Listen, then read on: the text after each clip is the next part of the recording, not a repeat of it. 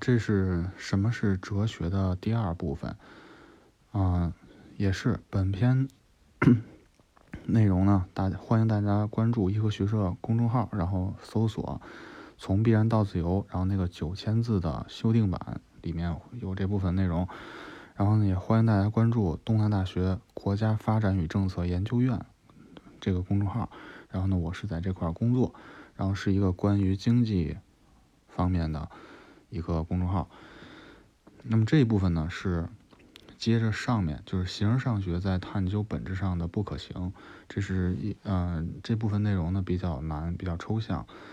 那么正文部分从是什么，也就是 what is 出发来定义一个存在，就 being 的概念。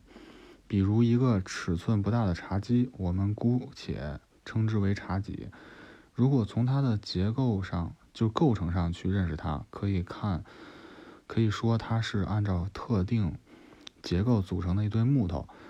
当我们根据它的构成和形状，用一种经验上的概念，用语言给它下一个定义茶几时，总会有一种一切概念都是人为创造的感觉，最终会陷入到名实之争的语言游戏里。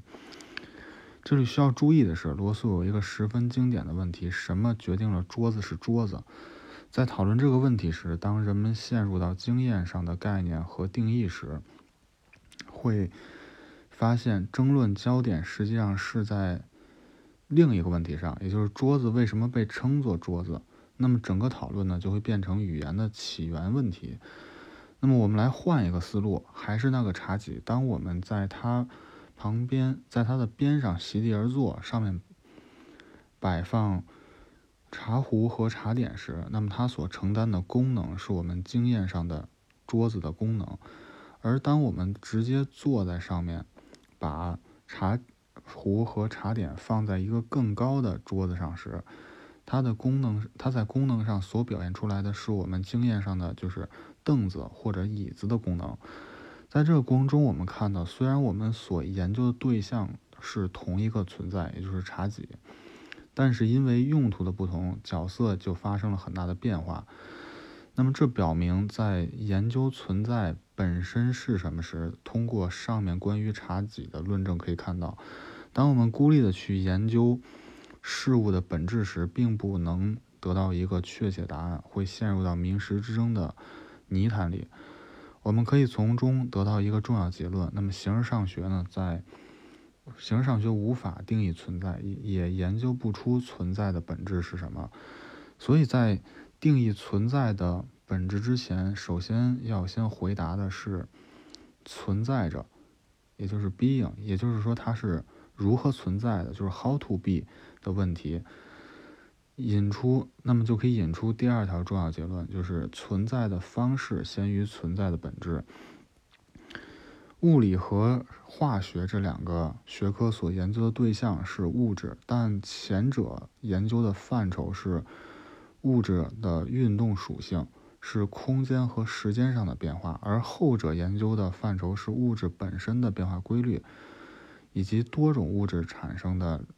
产生联系时所表现出来的规律，那么这最终决定的是两个学科的不同，这就是个性。